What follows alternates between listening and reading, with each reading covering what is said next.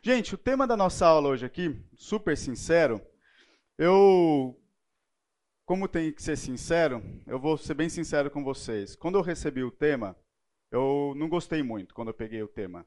Apesar de eu ter colocado uma, como uma opção para eu dar aula. Mas é, quando você faz aquele ranking, pô, dessas daqui eu gostaria de dar essa, essa, essa, essa daqui estava lá embaixo. Por que isso? Não é nem pelo tema em si, mas é pelo. Quando eu peguei ele, né? Quando eu peguei o material e fui, fui começar a estudar. Era um tema que é muito fácil da gente, digamos assim, decifrar onde que vai chegar, qual que é a conclusão bíblica, teológica de toda essa história. Até porque eu acho que não é segredo para ninguém aqui que a verdade tem limite. Que você não pode falar algo, por mais que seja verdadeiro, de qualquer jeito, em qualquer tom, com qualquer pessoa. Perfeito? Então, biblicamente falando, é, é fácil entender onde que a gente vai chegar nessa aula. Mas, conforme eu fui estudando aí o tema, algumas coisas acerca de princípio bíblico, e aqui a gente está falando princípio bíblico da verdade, me chamaram a atenção e eu queria compartilhar aqui com vocês. Na verdade, eu vou até trazer uma coisa nova que eu trouxe para essa aula de hoje, que eu não dei na, na primeira aula que eu, que eu, fiz lá em dezembro, em decorrência daquilo que foram dúvidas que apareceram é, ao longo daquela aula. Depois que eu cheguei na, meio que na conclusão da, da última aula, uma pessoa perguntou assim para mim: Felipe, legal tu está falando, mas e Jesus? Jesus ele fez e há relatos dele agir de maneira diferente daquilo que você colocou na aula. Vocês vão ver o que eu vou colocar daqui a pouco. Mas eu só quero é, quebrar um argumento que talvez a gente usa ele como uma saída para fazer as coisas conforme a gente acha que tem que fazer. E como isso surgiu na aula passada, eu acho que é importante a gente começar por aqui, para você já ir nessa aula de hoje sabendo que esse argumento não vale, tá? Essa, essa é a ideia dessa minha, dessa minha argumentação.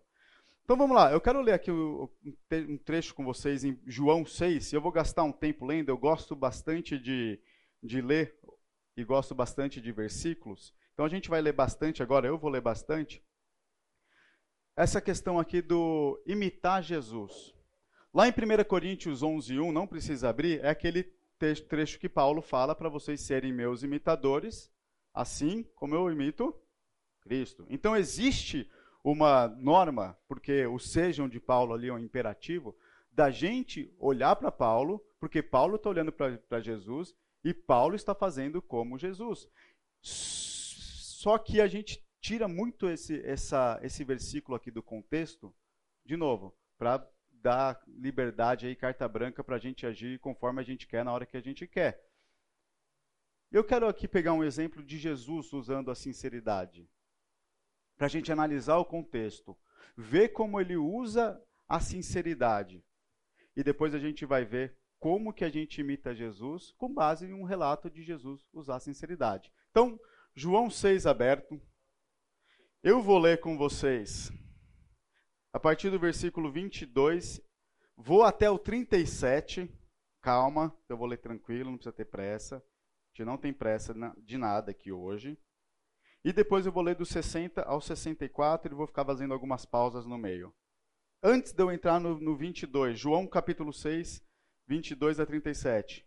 Lá no começo do texto, Jesus fala, é, João cita o seguinte aqui no versículo 2: Uma grande multidão o seguia porque tinha visto sinais que ele fazia na cura dos enfermos. Guardem este versículo aqui. O que está acontecendo aqui? Essa aqui é a passagem da multiplicação dos pães e dos peixes. Tá bom? Jesus vai lá, multiplica os pães, os peixes, acorda no meio da, da, da noite para fazer a travessia do mar. Nessa travessia do mar é quando ele aparece andando sobre as águas e chegam do outro lado, ali em Cafarnaum, e é esse trecho que a gente vai começar a ler aqui agora, a partir do versículo 22. É esse o contexto que nós estamos. Então, 22 fala assim: No dia seguinte, a multidão que tinha ficado do outro lado do mar notou que ali havia apenas um pequeno barco e que Jesus não tinha entrado nele com seus discípulos, tendo este estes partido sozinho. Entretanto, outros barquinhos de Tiberíades se aproximavam do lugar onde a multidão havia comido pão depois que o Senhor deu graças. Quando aquela multidão viu que Jesus não estava ali, nem os seus discípulos, entraram nos barcos e partiram para Cafarnaum à procura de Jesus. E tendo encontrado no outro lado do mar, lhe perguntaram: Mestre, quando o Senhor chegou aqui? Pausa. Então, imagina o cenário: eles tiveram aquele momento de um banquete, comeram abundantemente, dormiram de barriga cheia, acordaram de barriga vazia e Jesus não estava mais lá e prontamente eles saíram correndo de onde eles estavam para atrás de Jesus. Lembrando do versículo 2, eles foram atrás de Jesus desde o começo por conta dos sinais que eles ficaram sabendo que Jesus tinha feito com os enfermos, certo? Então esse é o objetivo deles terem ido encontrar Jesus nesse primeiro cenário. E depois, saber isso de Jesus, eles viram Jesus fazendo o milagre da multiplicação dos pães e dos peixes. E daí eles fazem uma pergunta bem sincera aqui. Mestre, quando o Senhor chegou aqui? Algum problema nessa pergunta? É uma pergunta ofensiva? Você chega ali em cima, daqui a pouco acaba o, aqui a nossa escola bíblica, eu estou lá em cima, você pergunta, Felipe, como você chegou, quando você chegou aqui? Não vou, eu não vou achar que essa pergunta foi ofensiva, certo? Daí vem Jesus com as suas respostas. E Jesus respondeu, versículo 26. Em verdade, em verdade lhes digo que vocês não estão me procurando, não porque viram sinais, mas porque comeram os pães e ficaram satisfeitos. Jesus não respondeu à pergunta. A pergunta foi: quando o Senhor chegou aqui? E ele falou: Vocês estão vindo me procurar porque vocês comeram pães e ficaram satisfeitos, não por causa dos sinais. João começa o relato falando que eles foram atrás de Jesus por conta dos sinais, não foi? Versículo 2. O que, que esse texto está falando aqui para vocês? Versículo 26 e o versículo 2. Eles foram atrás, souberam dos sinais, das curas dos enfermos, e eles foram atrás de Jesus por conta dos benefícios que eles podiam obter daquele que estava fazendo curas, se eles podiam ser beneficiados também. Chegando lá, eles comeram de graça e abundantemente. Poxa, eu quero mais. Jesus sabia qual era a intenção do coração desses caras. Jesus sabia o tempo inteiro porque que aquele pessoal estava atrás dele, e é por isso que ele dá essa resposta aqui. E Jesus continua a resposta no versículo 27. Trabalhem não pela comida que se estraga, mas pela que permanece para a vida eterna, a qual o Filho do Homem dará a vocês, porque Deus, o Pai, o confirmou com seu selo. Então eles perguntaram: Que faremos para realizar as obras de Deus? E Jesus dá uma resposta bem direta: A obra de Deus é esta que vocês creiam naquele que ele enviou. Vocês estão vindo atrás de mim por conta de curas, vocês estão vindo atrás de mim porque vocês podem comer abundantemente, por conta daquilo que eu estou fazendo, sendo que o que vocês precisam fazer é acreditar nisso. Eu sou filho do homem, eu sou filho de Deus, enviado, o Messias. Aqui é basicamente o público que ele estava que ele estava conversando aqui era de judeus, tá? E essa e esse trecho aqui ele está falando dentro de uma sinagoga, que é o que vai confirmar o versículo 59 mais para frente. Poxa, gente, o que mais vocês querem? E eles não estavam satisfeitos. E perguntaram. Aí começa o coração a vir à toa, à tona toda a sinceridade, né? Que sinal o Senhor fará para que vejamos e creiamos no Senhor? Tá, de, tá brincando aqui comigo, né? Mas já souberam, já foram atrás por causa de sinais, presenciaram o milagre. Pois é e querem mais. Opa. Jesus acertou quando ele deu aquela primeira resposta, que não tinha nada a ver com a pergunta deles. E aqui o coração deles começa a vir à toa. O que o Senhor pode fazer? Porque os nossos pais comeram maná no deserto, como está escrito, deu-lhes a comer pão do céu. E Jesus respondeu. A paciência de Jesus é impressionante, né? Ele está conversando com o pessoal, está dando corda aqui para a conversa. Em verdade, em verdade lhes digo que não foi Moisés que deu o pão do céu para vocês. Quem lhes dá o verdadeiro pão do céu é o meu Pai. Outra coisa que Jesus sabia do coração e da intenção deles. Eles achavam que quem tinha dado os pães era Moisés. Mas eles não falaram isso daqui. Não está no, no, trecho eles falando isso, né? não está nessa conversa. Mas é outra informação que Jesus tinha por ser Deus. Então lhe disseram: Dê-nos sempre desse pão. E Jesus respondeu: Eu sou o pão da vida. Quem vem a mim jamais terá fome, e quem crê em mim jamais terá sede. Porém, eu já disse que vocês não creem, embora estejam me vendo. Todo aquele que o Pai me dá, este virá a mim, e o que vem a mim, de modo nenhum o lançarei fora.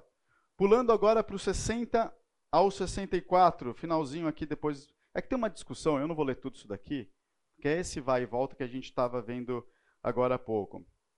Passado toda essa, essa argumentação, muitos dos seus discípulos, tendo ouvido tais coisas, tais palavras, disseram: Duro é este discurso. Quem pode suportá-lo? A única coisa que, que Cristo falou mais duro aqui é que ele é o filho do homem. E que aquele que não comer da sua carne e beber do seu sangue não vai viver eternamente, vai morrer. Isso foi a, a, a mensagem mais dura que Cristo passou aqui. E eles falaram, dura esse discurso. Depois eles falam que geração Nutella, mimimi, é coisa do século 21. Já tinha lá. Só não tinha Nutella, mas já tinha o pessoal doloridinho. Mas Jesus, sabendo por si mesmo que os seus discípulos murmuravam a respeito do que ele havia falado, disse-lhes: Isso escandaliza vocês? O que acontecerá então se virem o filho do homem subir para o lugar onde primeiro estava? O espírito é que vivifica. A carne para nada aproveita. As palavras que eu lhes tenho falado são espírito e são vida. Mas há descrente entre vocês. Ora, Jesus sabia que desde o princípio quais eram os que não criam e quem iria traí-lo. E prosseguiu: Por causa disso é que falei que você que falei para vocês que ninguém poderá vir a mim se não, se não lhe for concedido pelo Pai. Encerrado esse trecho. Cristo foi muito sincero. E na sinceridade dele, ele também foi duro para o ouvido daqueles que estavam escutando. Mas algumas coisas me chamam a atenção dessa, dessa, desse uso da sinceridade por parte de Jesus. Eu anotei uma, uma, uma seguinte questão aqui.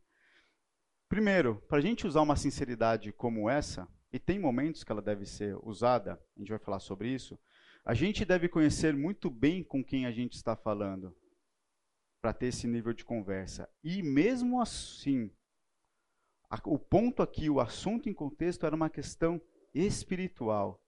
Cristo estava falando acerca da vida eterna, questão de vida ou morte. Ele não estava fazendo aqui críticas construtivas para a melhoria de uma pessoa, porque não concordava como ela andava, como ela agia, coisa e tal. Ele está falando uma questão de vida ou morte, uma questão de vida eterna. Por isso a linguagem tão dura. E ele sabia a real intenção no coração daquelas pessoas. Nesse sentido, como que a gente deve imitar Cristo? A gente conhece a fundo o coração e as reais intenções de uma pessoa para chegar e ter um tipo de discurso tão direto assim, quando a gente for usar sinceridade? Talvez do seu filho, do teu marido, as pessoas ao seu redor. Você até pode saber, você até pode conhecer pelo tom, né? Porque o convívio gera isso. Mas mesmo assim, você não tem esse poder. A minha intenção nesse curso aqui é muito mais cuidar do nosso coração. Para a gente tomar muito mais cuidado como a gente vai falar, como a gente vai agir, como a gente vai usar a verdade. E tomar cuidado com o tamanho da, do risco que o teu coração pode trazer para ser pecador e gerar um pecado, mesmo que a intenção inicial fosse boa.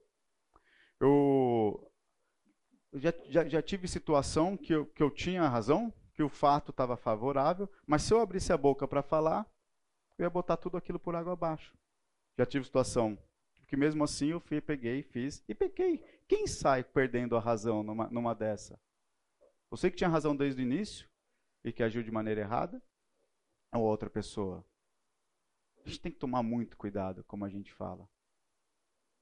Cristo aqui todo momento falou com dureza e tudo mais, mas ele não estava nenhum momento correndo o risco de pecar. Ele era Deus. E ele sabia verdadeiramente a real intenção, tanto que ao longo da conversa você vai ver, o pessoal vai soltando as suas reais intenções ao longo daquela argumentação.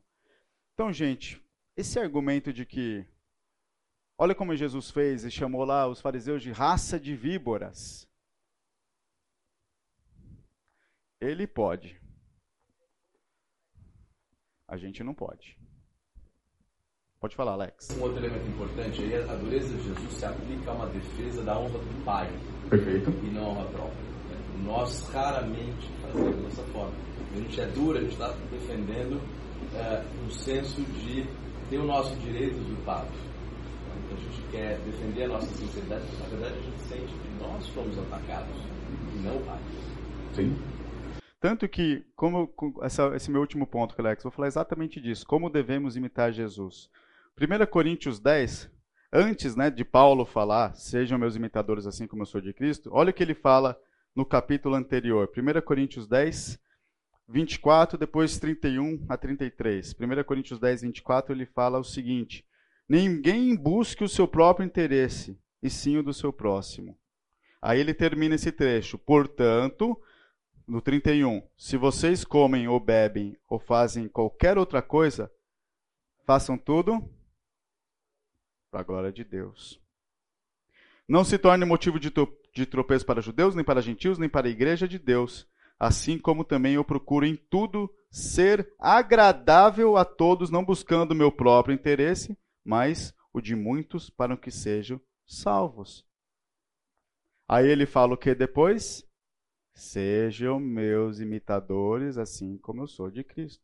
O interesse de Paulo nunca foi pela causa dele. A gente vai ver mais para frente um Paulo sendo duro com, com, com, as igrejas da região da Galácia e até ele vai chamar eles de insensatos na, na sua carta. Mas olha o que ele está falando aqui. Considerem primeiro honra e glória ao Pai e o interesse dos próximos antes do seu próprio interesse. Quando você tiver tudo isso bem estabelecido no seu coração para usar da sinceridade, aí você pode ser sincero, né? Aí você pode usar dela. Eu confesso que para mim isso é muito complicado, muito difícil. E erro bastante nesse sentido, tanto que não é elogio, umas três pessoas que eu comentando, ah, você vai dar alguma aula nessa, nessa série e tal, eu comentei e falei que perguntando o tema, falei que era super sincero, e umas três pessoas falavam: "Nossa, não acharam pessoa melhor para dar aula, né? Você é a pessoa exata para dar essa aula". Isso não é elogio. isso não é elogio. Mas as pessoas falaram isso são círculos próximos de amizade, então ali o tipo de relação e conversa é muito diferente, né? Lembra que eu falei antes? Conheça muito bem com quem você está falando. Né? Existem ciclos e ciclos, pessoas e pessoas e jeitos que vocês vão falar de, de maneira diferente com cada um. Por exemplo, eu não falo com os filhos dos outros igual eu falo com meus filhos. Não falo. Ontem, ontem a gente estava arrumando a mesa para o café da manhã. Vocês têm que entender que lá em casa todo evento que existe é um, é um, é um evento gigantesco, tá? Então, uma, preparar uma mesa de café da manhã é um banquete, é a mesa, vai a mesa inteira, sete pratos, sete copos, 14 talheres, mais o, as outras coisas que complementam ali. É muita coisa toda hora, todo evento é um evento grande, tá? Aí a, a, as duas mais velhas, a Carolina e a Gabriela, estavam ajudando a arrumar a mesa com uma boa vontade. Sabe aquela que dá gosto de ver? Quando o pai e a mãe vê, sobe um negócio assim gostoso no nosso coração. Aí acabaram lá, arrumaram tal. e a, a, toalha que elas botaram, uma estava no chão e a outra só estava sobrando assim, né? Aqui no chão. Mas como eu que estava gerenciando aquela tarefa, nem, nem tchum, né? Ah, vi lá os negócios em cima da mesa, ah, tá arrumado. Ah, detalhe. Aí a Adri olhou e falou assim, gente, tá certo essa toalha ali? Aí eu fui lá, fui observar. É, não tá, né? Vamos ver o que vai acontecer aqui para eu saber como é que eu vou agir também agora, né? Deixar, deixar quem manda ali, tom, só dá o, o, toque, aí eu entro na jogada. E ela falou, aí, aí a Carolina mais velha olhou e falou assim, tá. Eu falei, ah, não, não é possível. Aí eu vim, não, gente, vem cá, olha, isso, olha essa parte aqui, olha essa parte aqui. Tá certo isso? Aí os Carolinas, gente, tá certo isso? Não, tá uma porcaria. Você acha que se tivesse um coleguinha lá eu ia falar assim? não ia. Mas tem ambiente para fazer isso. Elas pegaram, arrumaram, uma foi chorar, obviamente né? O papai falou que a gente não sabe arrumar a mesa. Falei, não, não falei isso, falei que tá uma porcaria, é diferente, né? É bem diferente. De novo, tem ambiente e ambiente para você conversar, pessoas e pessoas para você conversar. Então pense no seguinte: quando você está, e mesmo nesses ambientes, não tenta ficar pensando aqui nesses textos de raça de, víbora, de víboras, Cristo dando essas respostas, olhando direto a intenção do coração e aplicar para você, porque não serve. O que você tem que pensar, que você tem que fazer igual Cristo aqui, é falar a verdade. Isso você tem que imitar a Cristo em falar a verdade. Né? Vou seguir aqui com o tema da aula. Eu não vou responder uma pergunta que também me fizeram na outra aula. Eu não vou responder essa pergunta. Se alguém quiser depois, no final, a gente pode conversar sobre isso. Alguém perguntou o seguinte para mim. Tá bom, Felipe, eu entendi. A gente tem que falar a verdade toda hora, a gente tem que ser sincero, tem que tomar cuidado como a gente usa a verdade e a sinceridade. Mas vamos imaginar um cenário crítico. O cenário crítico é o seguinte: você na sua casa você tem um, um quarto, um quarto de um quarto secreto, tá? Para quando um dia um ladrão entrar, você pode jogar sua família nesse quarto secreto para eles se esconderem. Tá bom? Tá bom, beleza. Aí se o ladrão perguntar assim para você, tem mais alguém aqui? O que, que você responde? Eu não vou falar sobre isso, tá? Eu não vou falar sobre isso. Eu vou falar de coisas que eu acho que vão dar base para vocês pensarem no uso da verdade da maneira apropriada, do jeito correto, com a real intenção de coração, sem ser pecaminosa. Mas eu não vou entrar nesses assuntos. Outro exemplo que perguntaram para mim: se eu vou na casa de alguém, a pessoa me oferece um bolo, eu como o bolo, o bolo tá ruim. E a pessoa me pergunta: gostou? O que, que eu respondo? Também não vou falar sobre isso. Tá? Não vou, eu não vou ficar entrando aqui em cada caso, porque não dá. Então, vou tentar colocar algo de uma maneira geral e vocês pensam aí na, na no coração de vocês com o nosso Deus, como que vocês vão usar a verdade em cada situação, até nas situações extremas. Isso é cada um. Eu não vou dar, principalmente, a minha resposta do que eu acho sobre isso. Tá bom? Então eu não vou ficar entrando em, casos específicos. Gente, quem nunca foi na casa de alguém e o bolo não estava bom, né? Pensava, tava, hum, legal. Quer outro? Não. Estou meio cheio. Vamos lá. O subtítulo que eu estou dando para essa aula aqui chama Qual o limite da verdade? É, eu, eu coloquei um, uma síntese aqui, eu não sei se vocês leram, que ela é um pouco provocativa. E eu quero falar disso com vocês agora. Primeiro, o objetivo que eu tenho aqui, que o pessoal me passou, era responder três perguntas. A primeira pergunta é, vocês já vão pensando aí na resposta na cabeça de vocês. Resposta simples é sim ou não. Então a primeira pergunta é, ser sincero demais é ser verdadeiro? Pensa aí, sim ou não. A segunda pergunta é: como saber o que falar e a hora de falar? Aqui não é sim ou não, né? É, eu vou ter que mostrar para vocês. E a terceira pergunta: o que a Bíblia tem a dizer sobre falar a verdade em amor? A, a, a pergunta 2 e a pergunta 3 elas vão ser respondidas conjuntamente, tá? A resposta está resposta tá junto. No entanto, como falar a verdade em amor vai ser o tema da. está sendo o tema da, da palavra de hoje que o Tutui vai falar. Então, eu não, não vou estragar a mensagem dele não vou responder essa pergunta. Vou deixar ele responder lá no culto. Aí vocês vêm para o culto à noite e ver como que fala a verdade em amor. Tô, tô brincando. Já vou dar um spoiler aqui da mensagem do. Vamos lá. Meu, minha, a minha síntese fala o seguinte: a verdade é um princípio fundamental da nova vida em Cristo. Por isso somos exortados a falar apenas a verdade, deixando de lado a mentira e o dolo. Efésios 4, 25. Beleza? Entretanto, vemos que esse princípio bíblico tem sido usurpado por muitos como se fosse uma qualidade em si mesmo. Nesse curso, buscaremos entender o que de fato é a verdade bíblica e como aplicá-la em nossas vidas. O que, que eu quero chamar a atenção aqui para vocês? O que, que é o, a provocação que eu coloquei aqui nessa, nesse trecho? Alguém pegou essa provocação? Eu estou falando, começo falando o seguinte: a verdade é um princípio fundamental bíblico, tá? Alguém discorda disso? A gente sabe o que de fato é verdade porque a Bíblia nos ensina que é verdade. Verdade é verdade e não tem não tem discussão. Verdade é verdade, acabou. Mas alguns usam a verdade como se fosse uma qualidade em si mesmo. Eu estou falando o seguinte, que a verdade não possui valor nela mesma. Posso piorar o que eu estou falando aqui. Eu estou falando que esse princípio bíblico não tem valor nele mesmo. Vocês concordam com isso que eu escrevi aqui? Estou falando que um princípio bíblico, uma verdade bíblica, algo bíblico, não tem valor nele. Se a gente. Alguém já. Eu vou falar um pouquinho sobre o que é o princípio bíblico. E quando eu estou falando aqui usurpar, eu estou falando você desqualificar, tá? Usar algo de um modo ilegítimo.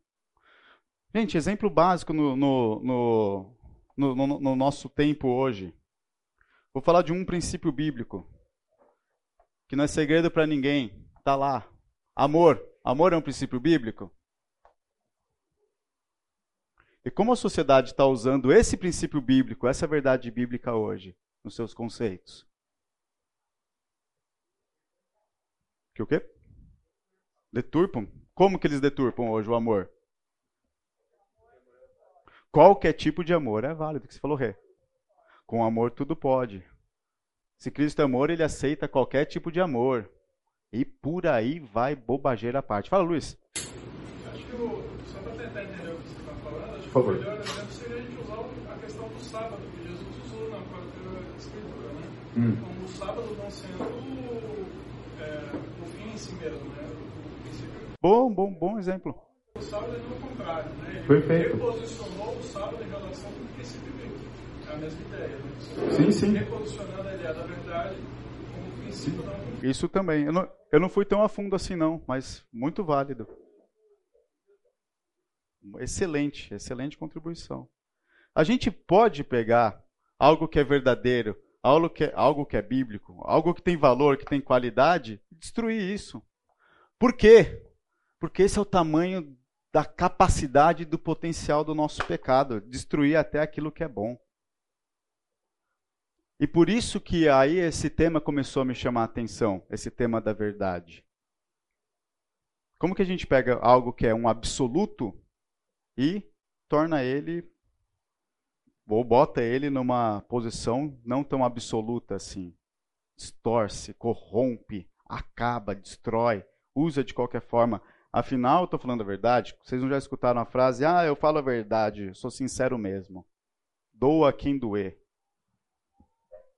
Você está falando a verdade. Você está usando um princípio bíblico. Você está correto. Uma pessoa do mundo pode falar a verdade, né, que não tem Cristo e tudo mais, pode ser verdadeiro. A questão não está em falar a verdade só em si.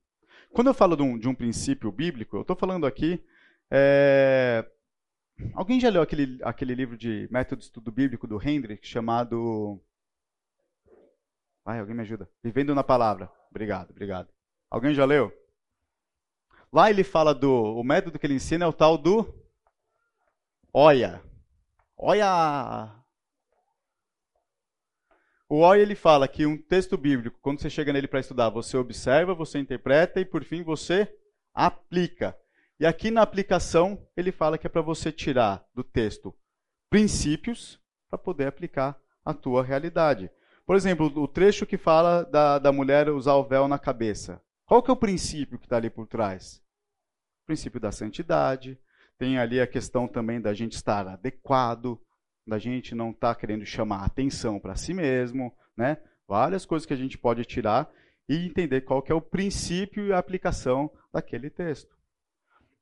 Então, quando eu chamo, e o Henderson vai falar, um princípio bíblico é uma declaração sucinta e universal de uma sucinta de uma verdade universal. Isso é um princípio. Eu tentei sintetizar assim.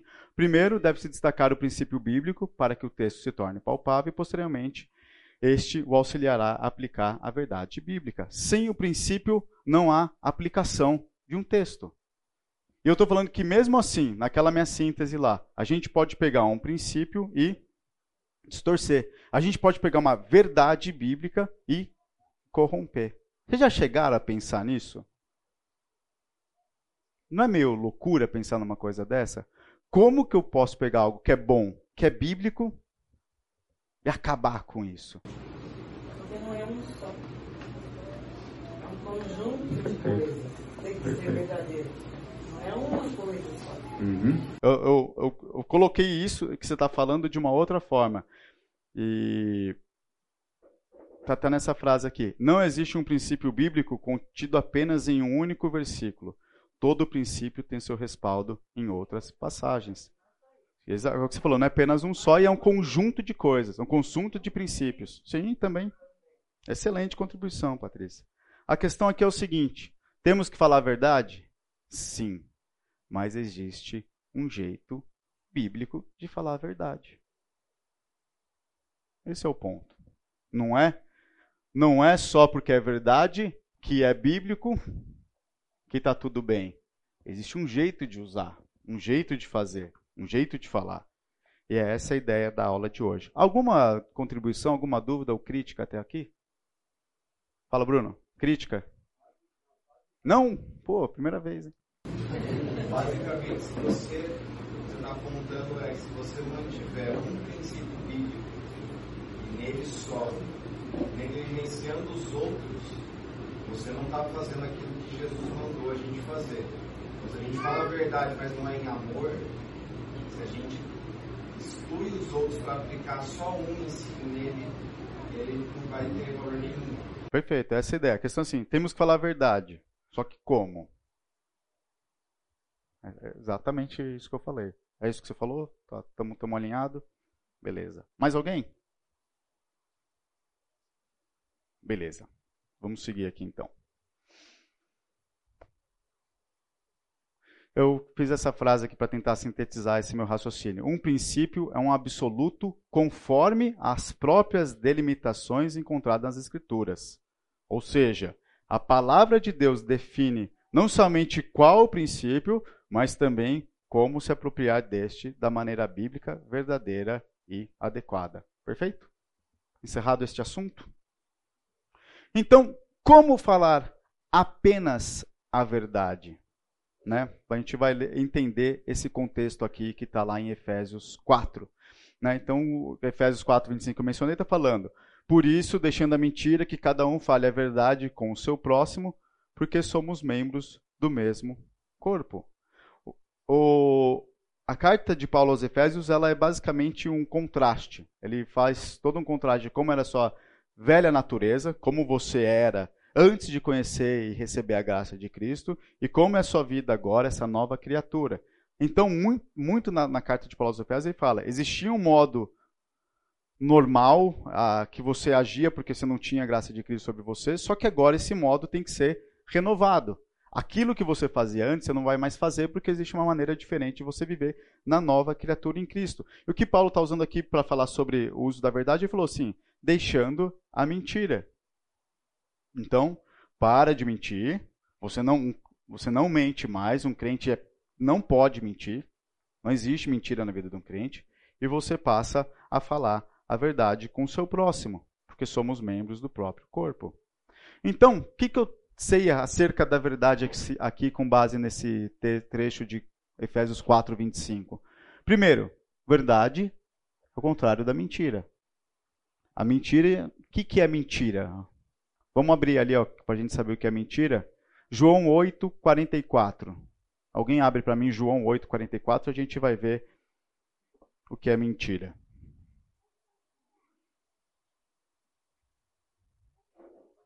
Pode ler, por favor o diabo, que é vosso pai, quereis satisfazer os desejos. Ele foi homicida desde o princípio, jamais se cumpriu a verdade, porque nele não há verdade. Quando ele profere mentira, fala do que lhe é próprio, que é mentiroso e pai da mentira. Beleza? Quem usa mentira? Em quem não tem verdade? Quem é o pai da mentira? Então, se a gente usa mentira, a gente está, de certa forma, usando algo demoníaco satânico, impróprio à conduta ou à fala de uma nova criatura em Cristo Jesus. Algum problema até aqui? Então, primeiro, verdade ao contrário da mentira.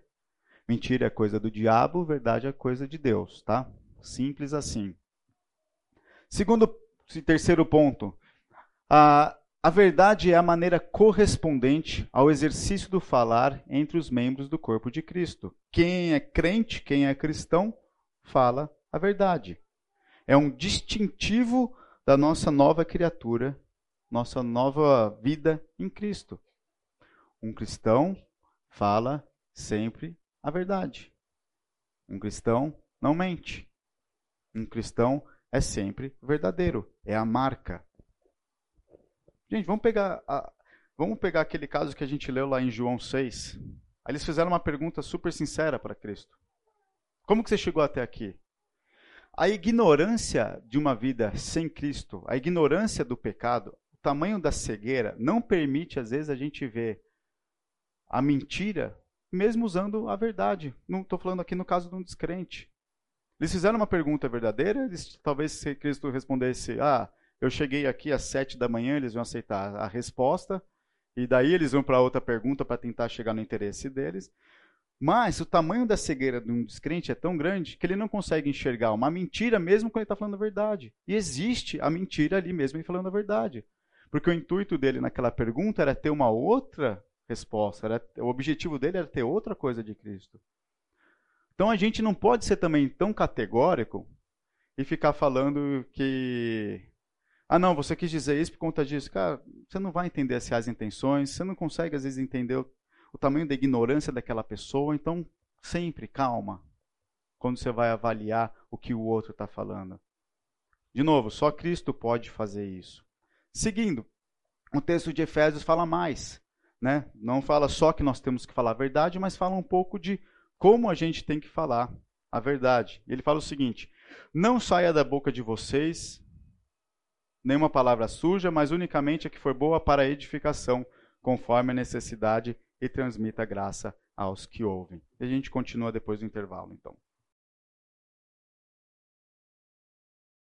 Quando eu falei aqui esse ponto aqui que verdade é o contrário da mentira, eu usei como exemplo o texto ali de João 8,44, tá? O que, que é minha ideia quando eu faço essa contradição? Trocando umas figurinhas aqui no intervalo, a gente pode esclarecer isso uma, de uma melhor maneira. O diabo está sempre mentindo, o diabo está sempre buscando enganar, mentir e prejudicar, tá? Então, quando eu falo que verdade é o contrário da mentira, é nesse sentido diabólico da questão. Prejudicar, mentir, enganar no sentido de que aquela pessoa vai ter uma perda, algo a ser perdido lá na frente. Então é nesse sentido que eu estou falando que verdade é o contrário da mentira. Tá bom? Não sei se alguém ficou mais com essa dúvida aqui, mas só para esclarecer esse ponto. Vamos lá. Então, as delimitações de como a gente deve usar a verdade Efésios 4, 29, eu vou ler de novo. Eu estou com uma bala na boca aqui.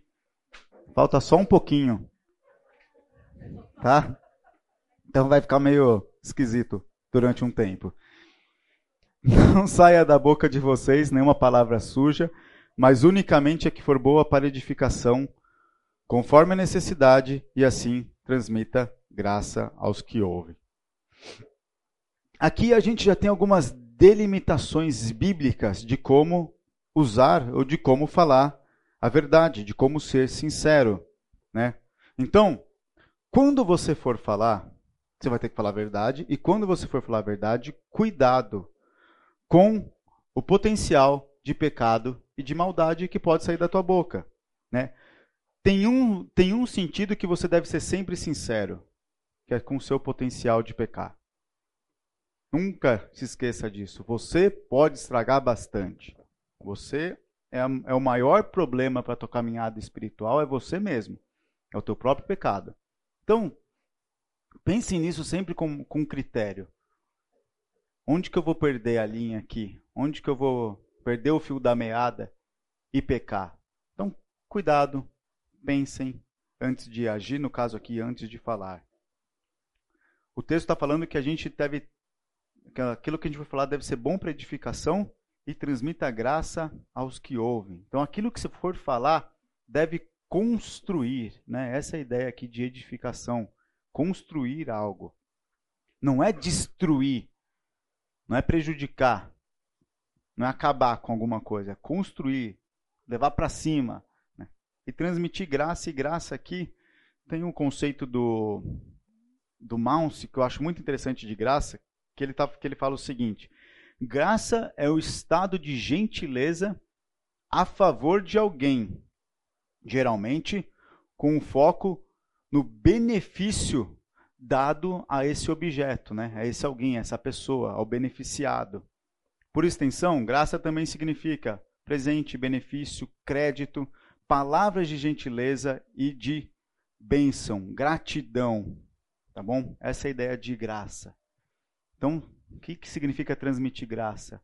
Algo em favor de alguém. Por isso que lá no começo da aula, eu falei, usei aquele texto de Paulo, lá em 1 Coríntios 10, 24, que ele fala que ele está colocando a vontade do próximo acima da vontade dele, para a honra e para a glória de Deus, em primeiro lugar. Então, quando você for falar a verdade, o teu interesse, biblicamente falando, ele é o último ponto aqui em questão. Na verdade, ele nem aparece. O teu interesse ele não aparece em nenhuma hora. O que você quer com aquilo não aparece em nenhuma hora.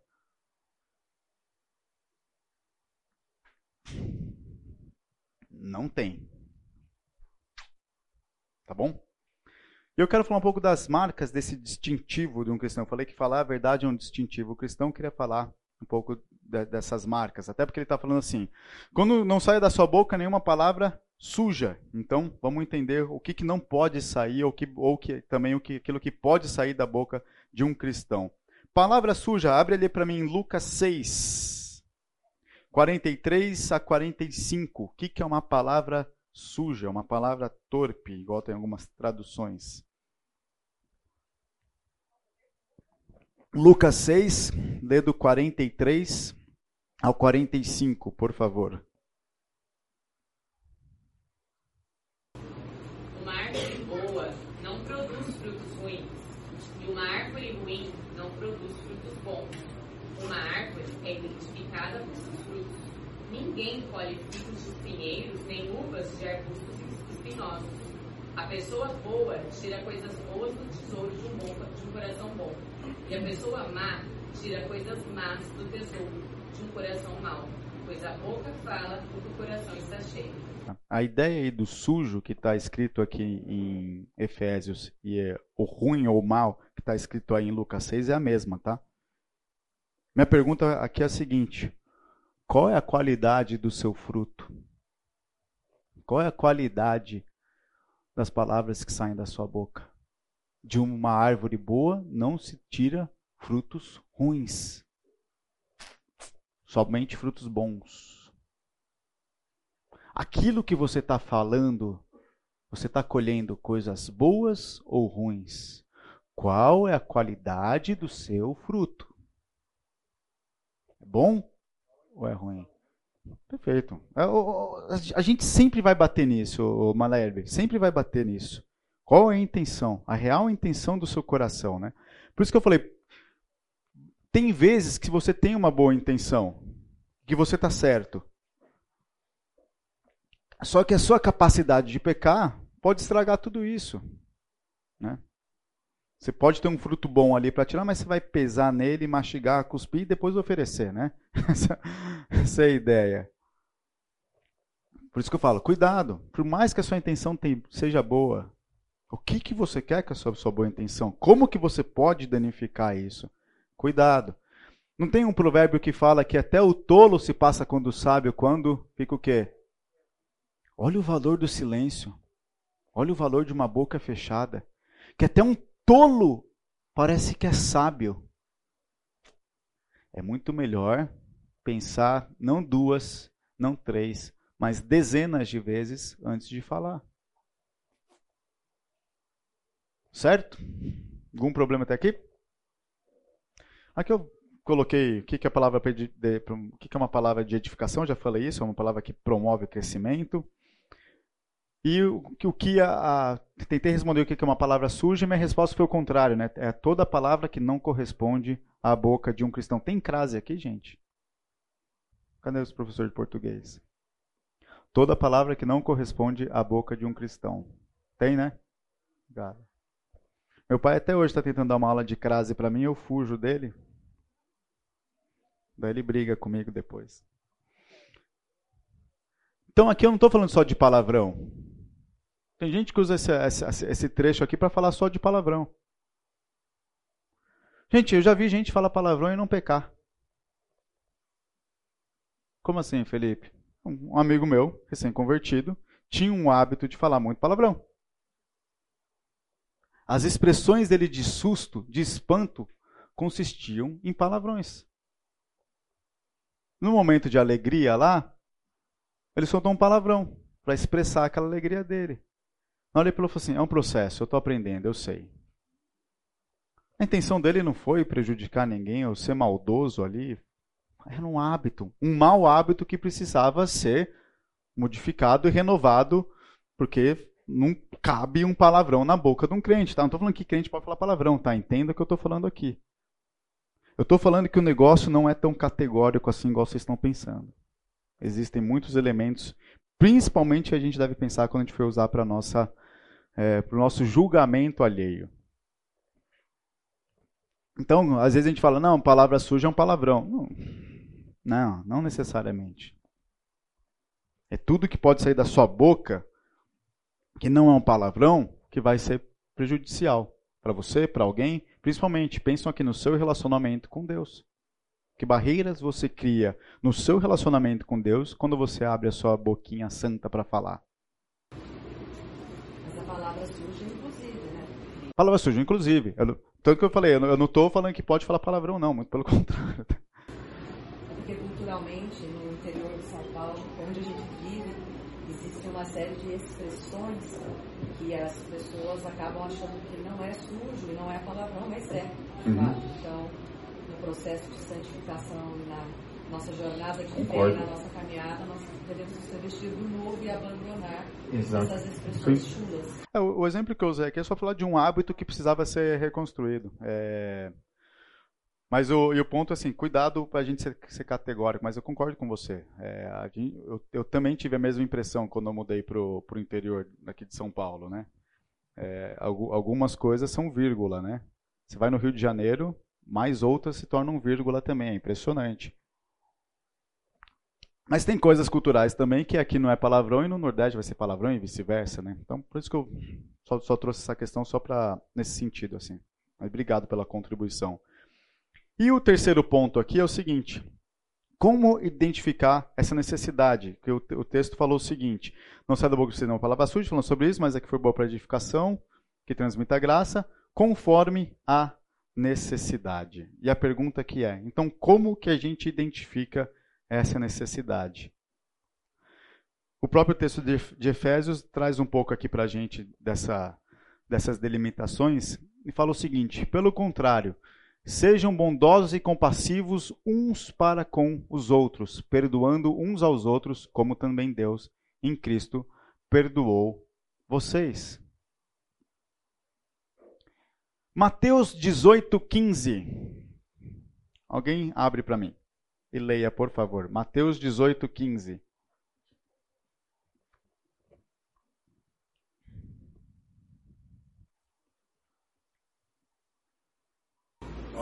Se teu irmão pecar contra ti, vai e repreende, entre ti e ele só. Se te ouvir, ganhaste teu irmão. Essa delimitação que eu falo que é para você é o seguinte: pelo contrário, sejam bondosos compassivos uns com os outros, perdoando uns aos outros. Aí eu peguei o texto de Mateus 18, que fala que se o seu irmão pecar contra ti, você vai lá e repreenda. Primeira necessidade: pecado. Existe um fato, um pecado ali apresentado contra você. Você vai lá, conversa com o teu irmão e repreende. Biblicamente, com amor, perdoando uns aos outros, como também Deus em Cristo perdoou vocês. Então, a sua atitude nessa repreensão já é uma atitude. Na verdade, antes de você ir para essa conversa, já tem que ter perdoado essa pessoa com Deus antes, tá? Já deve ter feito esse exercício antes. Não é chegar lá, esperar teu irmão te pedir perdão e você falar, agora você está perdoado. É primeiro você com Deus. Aí você vai lá e expressa o seu perdão que você, na verdade, já concedeu para essa pessoa. Aí me perguntaram o seguinte na aula passada: Mas Felipe, eu estou vendo que tem um pecado, os elementos estão ali na frente. Só que quando eu vou conversar com a pessoa, ela fala que não, não é bem isso. Você entendeu errado. O que, que eu faço? O que, que vocês acham?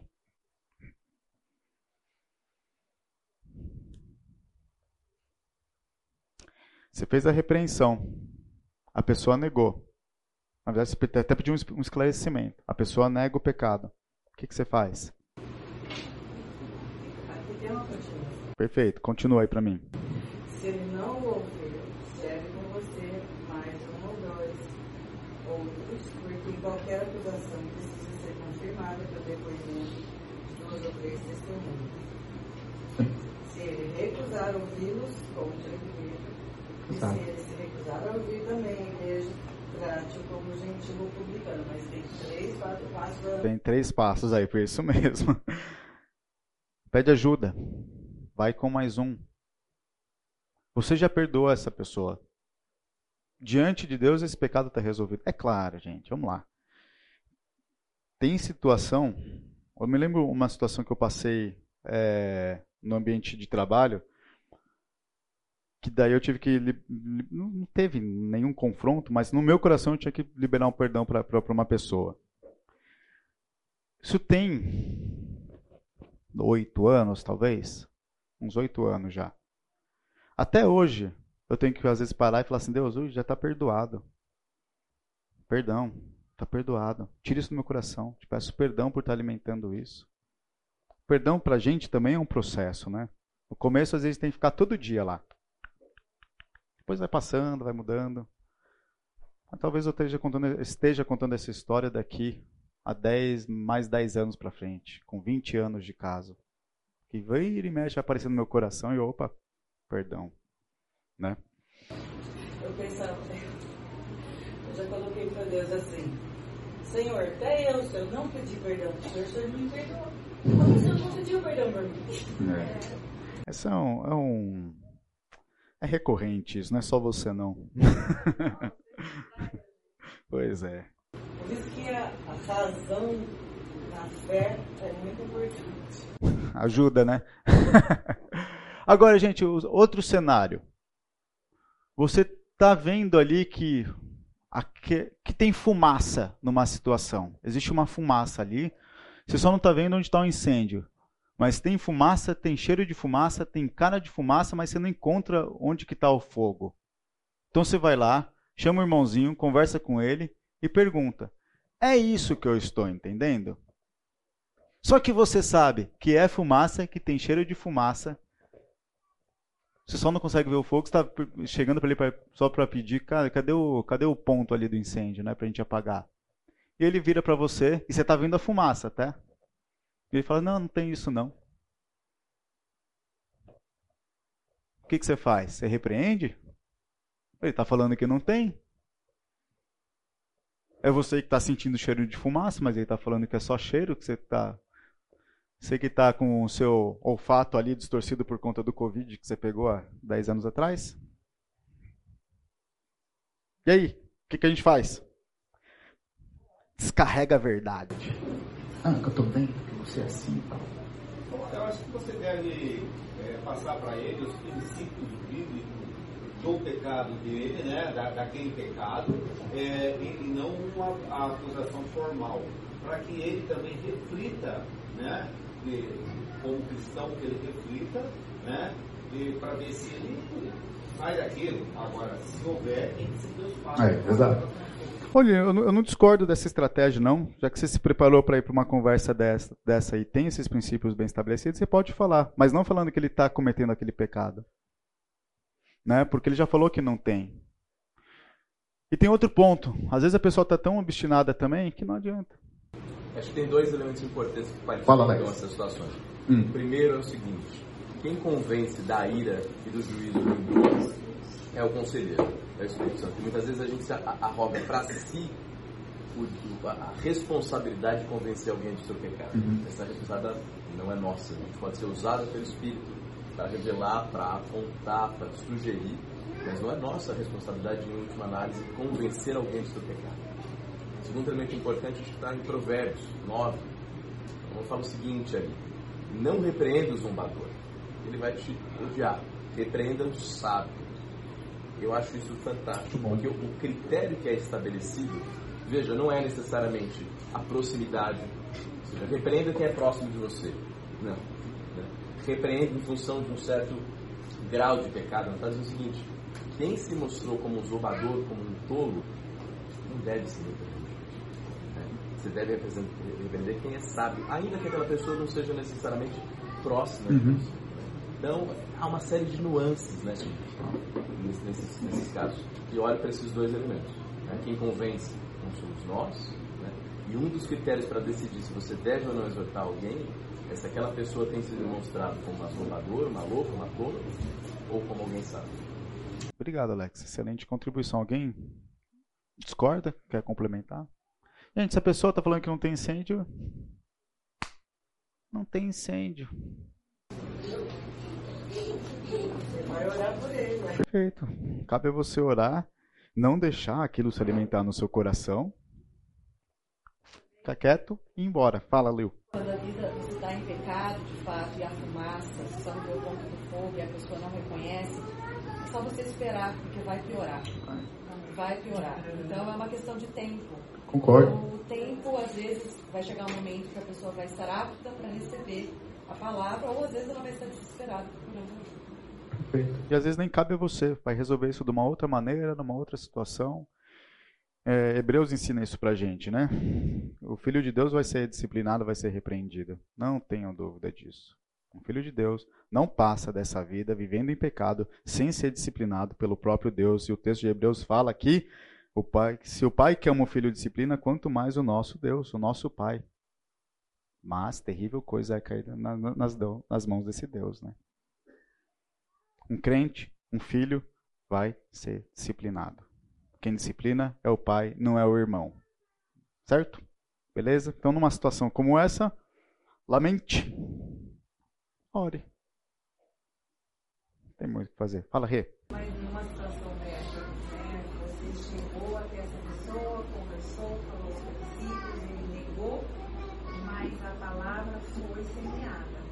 pode negar. Mas vai ficar na cabeça Sem dúvida. dele, Sem vai dúvida. pensar. E aí é o que o Gil falou. Na hora certa, ele vai lembrar. E Uhum. Ele pode fazer isso deliberadamente, espontaneamente, ele pode esperar a pancada que vai vir de cima e vem, gente. E vem.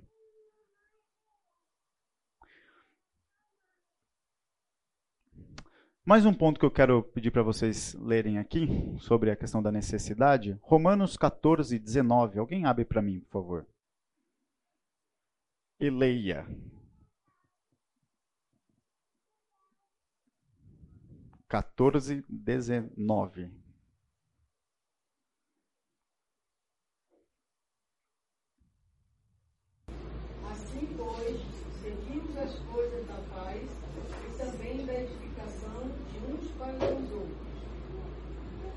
Obrigado. Busca pela paz, não pela discórdia. Vale a pena entrar no mérito, numa discussão? Qual é o pecado envolvido? Há risco de eu pecar se eu entrar nessa, nesse tema, nesse mérito? Qual a necessidade de entrar nessa tratativa? Tudo isso. Se o risco é um pecado, conversa. Um, certa vez conversando com uma situação que não era pecado, a pessoa perguntou para mim, mas eu preciso entrar nesse ponto que não é pecado? Falei, pensa bem, o que essa, isso daí pode causar lá na frente? Olha o risco do pecado. Vocês estão beirando o precipício aqui para pecar. Eu acho que vale a pena. Né? Então, avaliem bem o risco, avaliem as circunstâncias. Isso que eu estou falando no relacionamento entre os irmãos do corpo de Cristo. Né? É, mas tome muito cuidado com as intenções e com aquelas palavras que vão sair do teu coração. Eu falo aqui no relacionamento nosso com o corpo de Cristo, né? Mas a, a, a minha questão aqui é a seguinte: e no nosso dia a dia, e dentro de casa, que é onde a gente não tem nenhum problema de ser sincero? Cuidem do coração de vocês, não tem outra, outra resposta além daquilo que eu falei. Como que eu entro nesse tema? Como que eu converso sobre isso?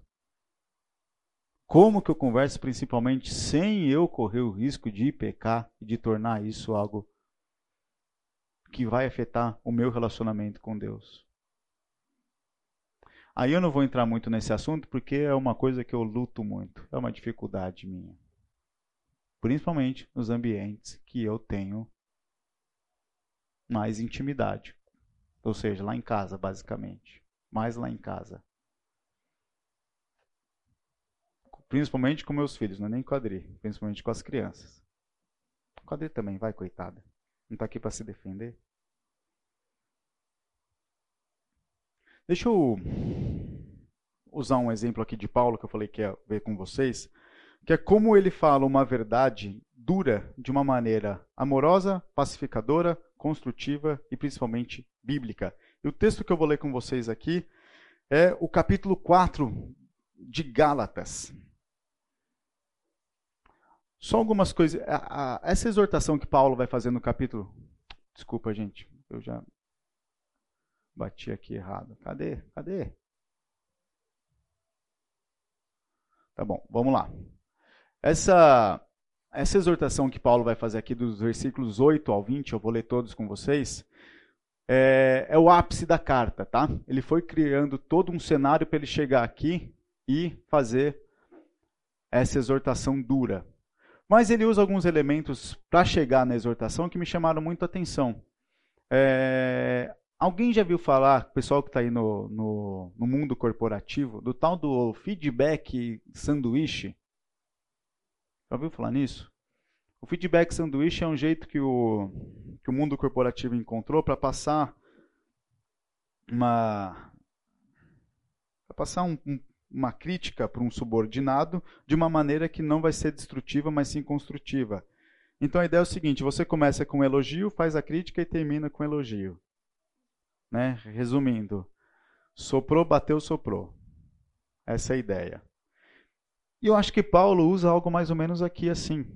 Né? Um exemplo que o pessoal deu é o seguinte: você está esperando uma resposta de alguém que ele precisa te passar um e-mail urgente, já está lá uma semana, aquela pessoa não te passa o e-mail, você fala: Pô, Felipe, você é um cara que está sempre aí trabalhando, ativo, fazendo aquilo que você precisa fazer. Nunca tive problema aí de ter nenhuma resposta seu. Dá uma olhada naquele, naquele meu e-mail para mim, por favor. Preciso daquilo com uma certa urgência para dar sequência. Eu sei que você já, já tem ele ali contigo. Você pode ler, ver isso para mim? Pô, cara, obrigado, eu sempre posso contar contigo. Pronto. Você deu feedback, pediu para ele dar urgência no e-mail dele, mas não precisou ser é, destrutivo na tua conversa, né?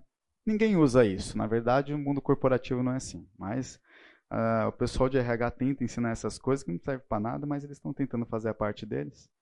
E assim vai. E eu acho que Paulo usa algo mais ou menos aqui em Gálatas 8. Né? Tanto que ele começa essa. essa Antes de ele chegar nessa exortação dele, ele, ele usa uns trechos aqui que eu achei muito interessante e eu quero compartilhar com vocês. Primeiro lá no versículo. Hum, onde que é? Versículo. Não anotei, Felipe. 8, 4, é o 4, 8 é 20. Ah, tá aqui. Primeiro, primeiro capítulo, versículo 8, ele fala o seguinte: Mas ainda. É isso, Felipe? Mas ainda que no, nós, ou mesmo um anjo vindo do céu, pregue a vocês um evangelho diferente daquele que temos pregado, que esse seja anátema. Ele vai falar aqui na, na exortação dele no capítulo 4 que ele está é, surpreso de ver como que eles caíram numas falácias, aquela igreja. E lá no começo ele vai criando um cenário, mesmo que seja eu falando isso. Pode ser um anjo vindo do céu. Vocês têm consciência de avaliar isso e negar uma mensagem como essa? E lá no capítulo 3, ele começa a fazer, o, ele chega lá, ó, oh, Gálatas insensatos, quem foi que os enfeitiçou? Não foi diante dos olhos de vocês que Jesus Cristo foi exposto como crucificado? E vai com uma série de perguntas atrás de perguntas. Eles esboçam uma surpresa que uma igreja com aquela qualificação tenha caído naquilo. Fala, podia ser, está sendo eu falando, eu sei que vocês iam rejeitar. Alguém enfeitiçou vocês? O que está acontecendo? Não foi aqui que aconteceu isso? Pô, gente, não estou entendendo como que vocês chegaram aqui.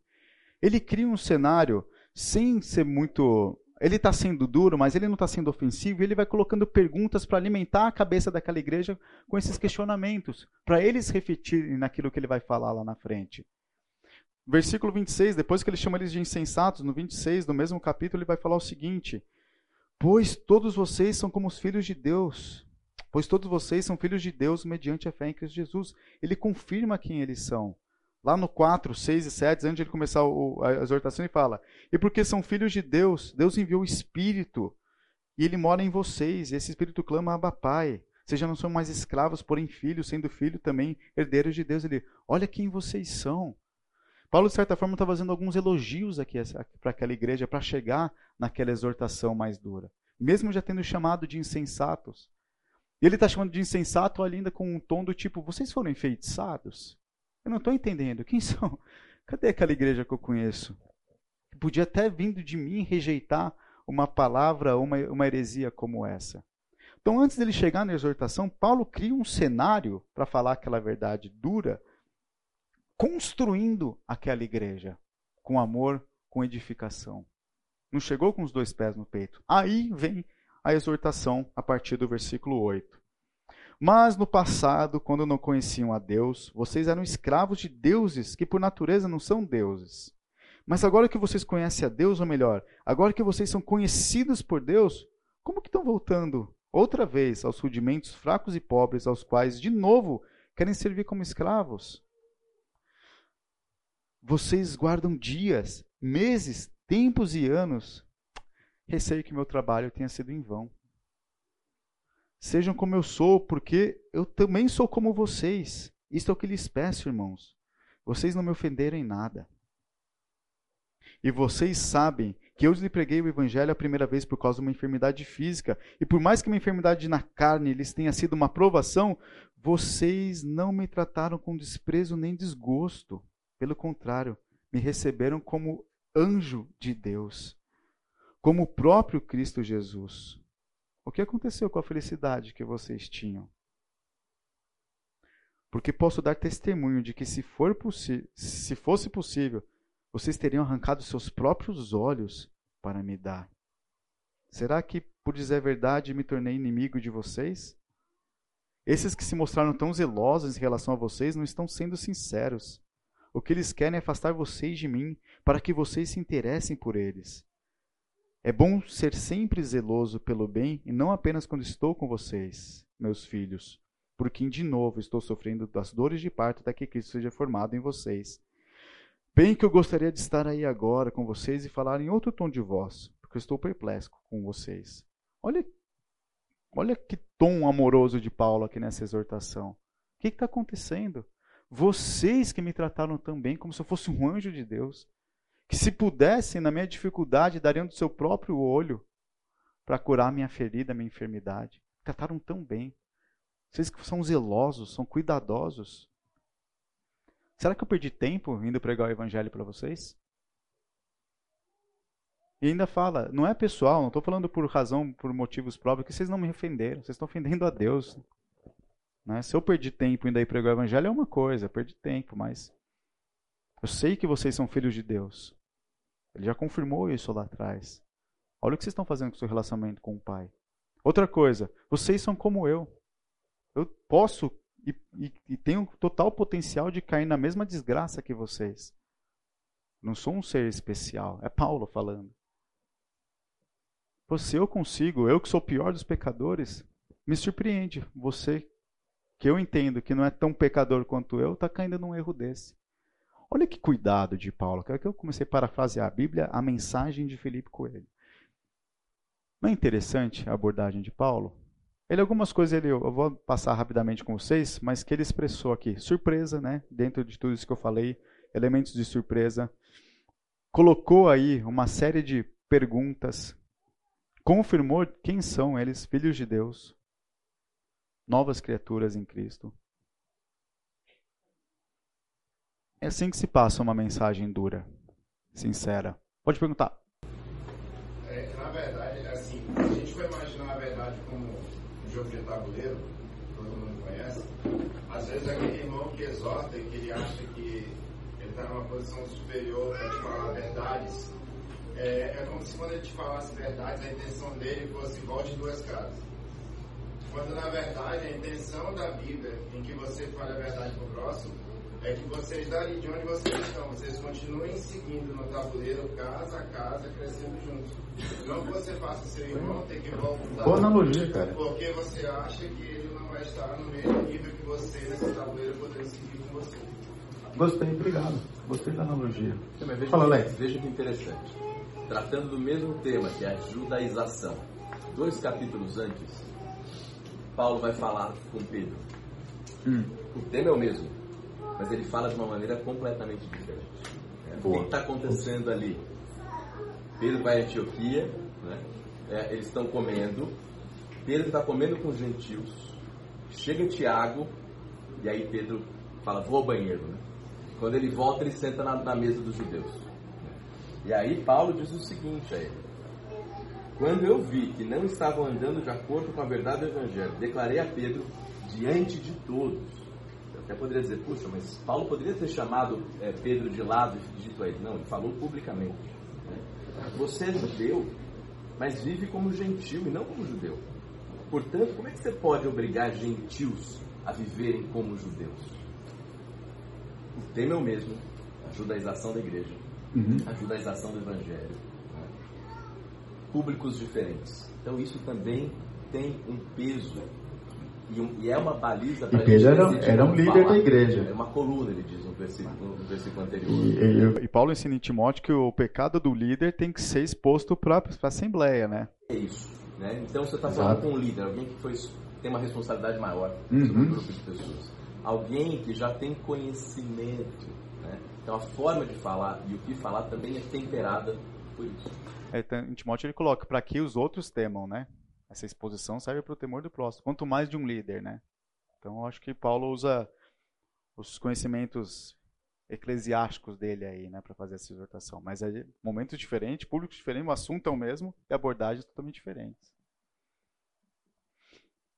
Deixa eu responder, tentar responder aquelas perguntas que eu coloquei ali no começo da aula. A primeira pergunta era: ser sincero demais é ser verdadeiro?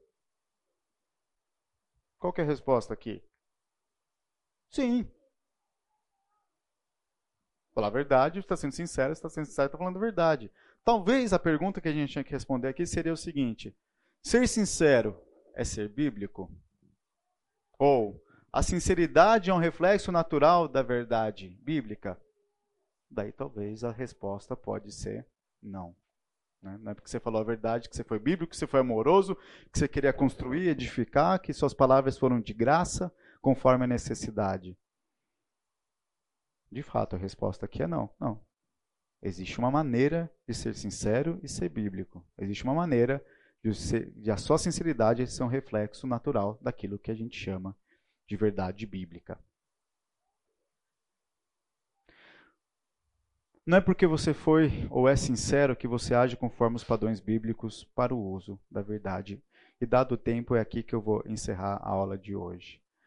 Devemos ser sinceros e verdadeiros, sim, mas temos que ter muito cuidado, porque existem padrões bíblicos para a gente usar a verdade. O argumento de quem tem que imitar Jesus e Jesus chama raça de víboras e fala igual tem que falar não serve. Jesus conhecia as reais intenções do coração. E o que Jesus estava preocupado era assunto de vida ou morte.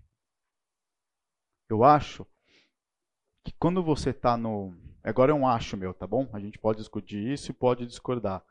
Se o tema é o evangelho, eu acho que você tem um pouquinho mais de liberdade. Uma questão de vida ou morte. Eu acho que você tem que ter um pouquinho mais. Um pouquinho você tem um pouquinho mais de liberdade para ser sincero e para ser duro. Porque não tem outra alternativa. Ou essa pessoa vai, morre e vai para o inferno, se ela continuar sendo obstinada por causa do pecado dela.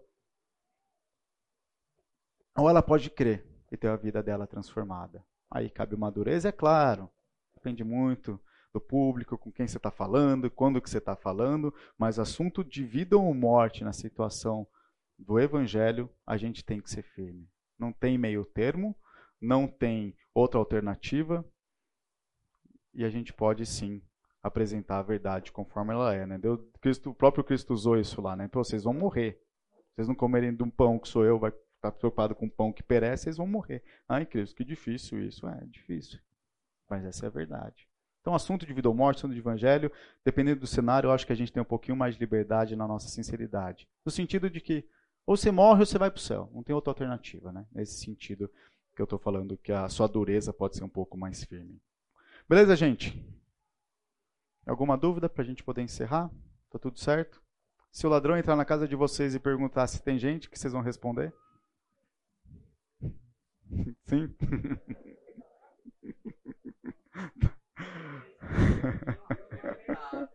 Lembra de Raabe. Lembra de 1 Samuel 16. Hum. Assim. Eu vi um, um, pastor uma vez me deu esse argumento. Não, Felipe, contexto de guerra é outra história.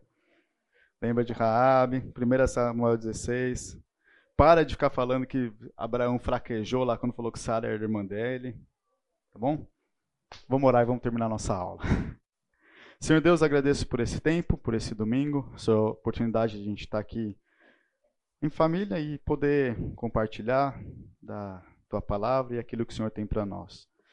Carecemos imensamente, ó Pai, do teu agir sobre nós, sobre a nossa boca, sobre o nosso falar.